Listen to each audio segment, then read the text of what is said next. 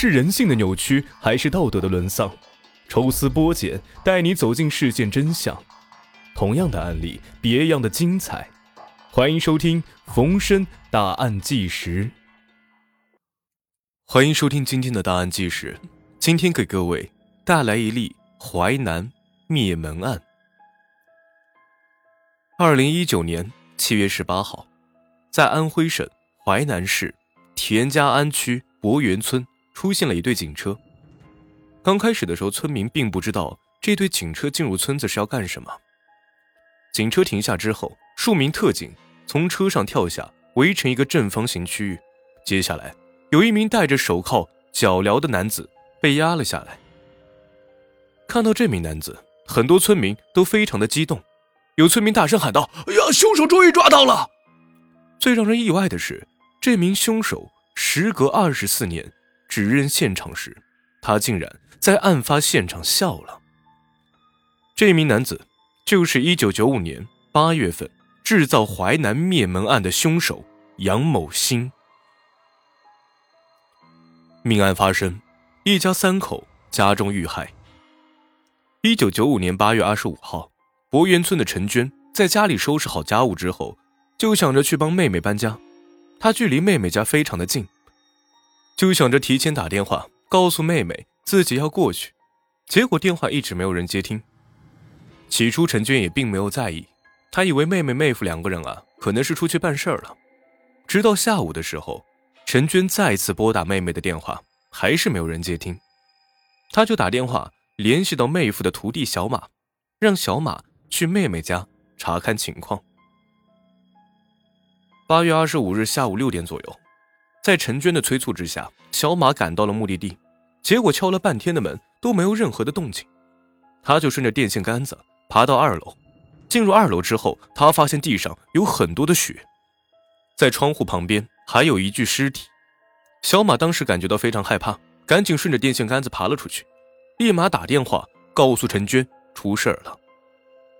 等到陈娟赶到妹妹家的时候，发现门口已经有民警拉起了警戒线，不得任何村民靠近现场。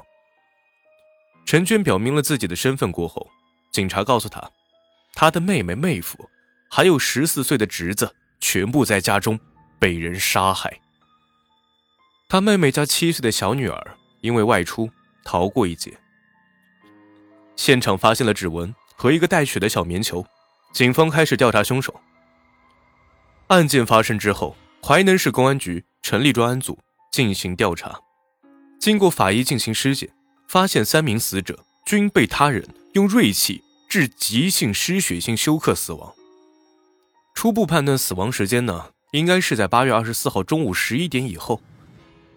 庆幸的是，专案组在现场搜集线索的时候，在卧室的门把手上发现了一枚残缺的指纹，还在卫生间里。找到了一个被人丢在垃圾桶里的带血的小棉球。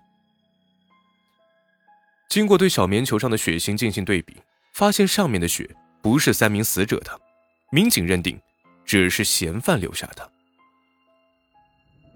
其实这样的案件放在现在呢，也能迅速破案，但是放在当时那个年代，调查起来就有些难度了。当时的街上没有监控，刑侦技术手段有限，一时间公安局也没有办法。将犯罪嫌疑人缉拿归案。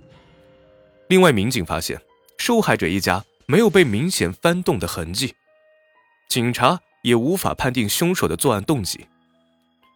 最让人意外的就是，凶手的胆子非常大。受害者的住处离派出所只有五十米远。刑侦技术有限，警方无法抓住凶手。二十四年一直未曾放弃。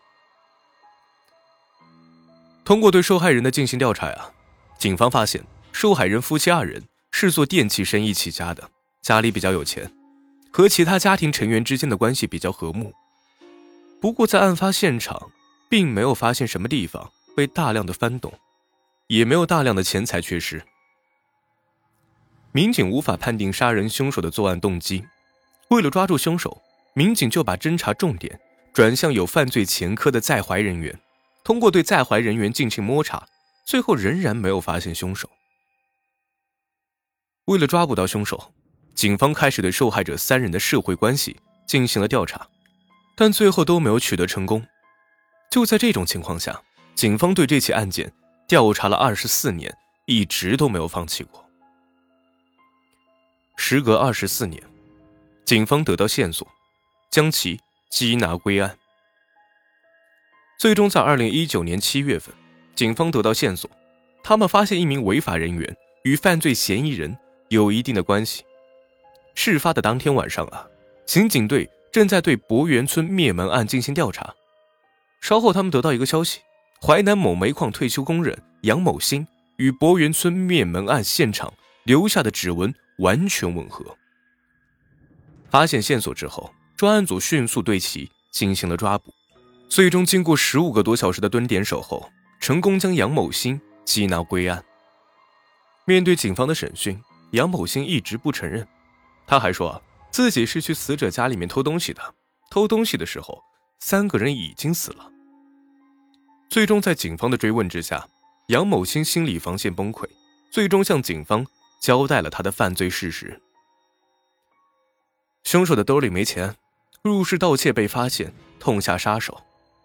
杨某新坦白，事发前自己刚刚下岗，当时非常喜欢炒股，但是不怎么懂得炒股知识，最后赔了不少钱，眼看已经没钱吃饭了，心里也没有想别的，想的就是抓紧弄点钱，最起码呢也要填饱肚子。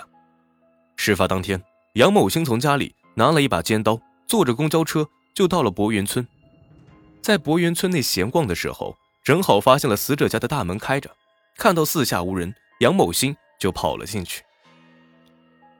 跑进去之后，杨某新先是在一楼偷东西，看看呢能不能找到一些什么值钱的物品。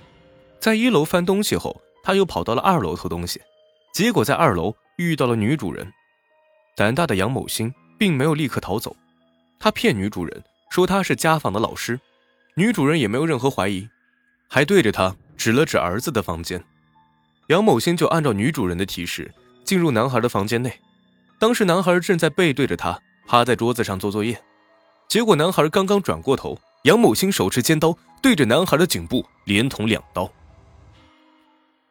看到儿子被人持刀捅伤，女主人当时也慌了，心想着赶紧逃到外面，边跑边喊救命。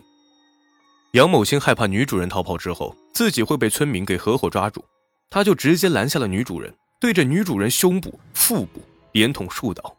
直到女主人不再挣扎后，他才停止捅刺。杀人后，杨某新就想着抓紧从现场逃离，结果从二楼跑到一楼的时候，正好撞到刚回家的男主人。当时杨某新已经杀红了眼，持刀捅刺男主人数刀，致男主人躺在血泊之中。杀人之后，他带着偷到的二百块钱和一枚金戒指逃离现场。二十四年，常常做噩梦，不敢睡觉，就生活在死者家一百五十米外。在审讯室里，杨某新用尽最后的力气告诉警方，他为了一枚金戒指二百块钱杀了三个人。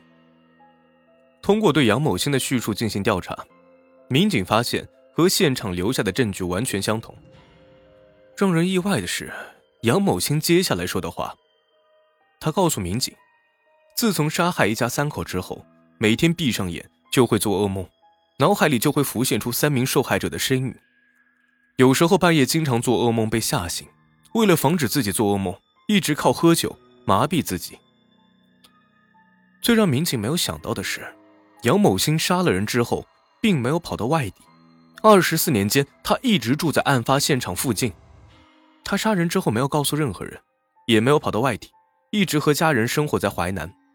后来他还搬了一次家，他家距离受害者家只有一百五十米的距离。杨某新说：“每次他去外面买东西的时候，都不敢从受害人家门口路过，每次都会直接绕道，因为只要看到受害者家的大门口，心里就会想到当年犯下的罪行。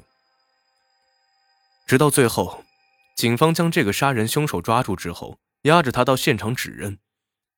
当地老百姓也终于得知杀人凶手究竟是谁了。”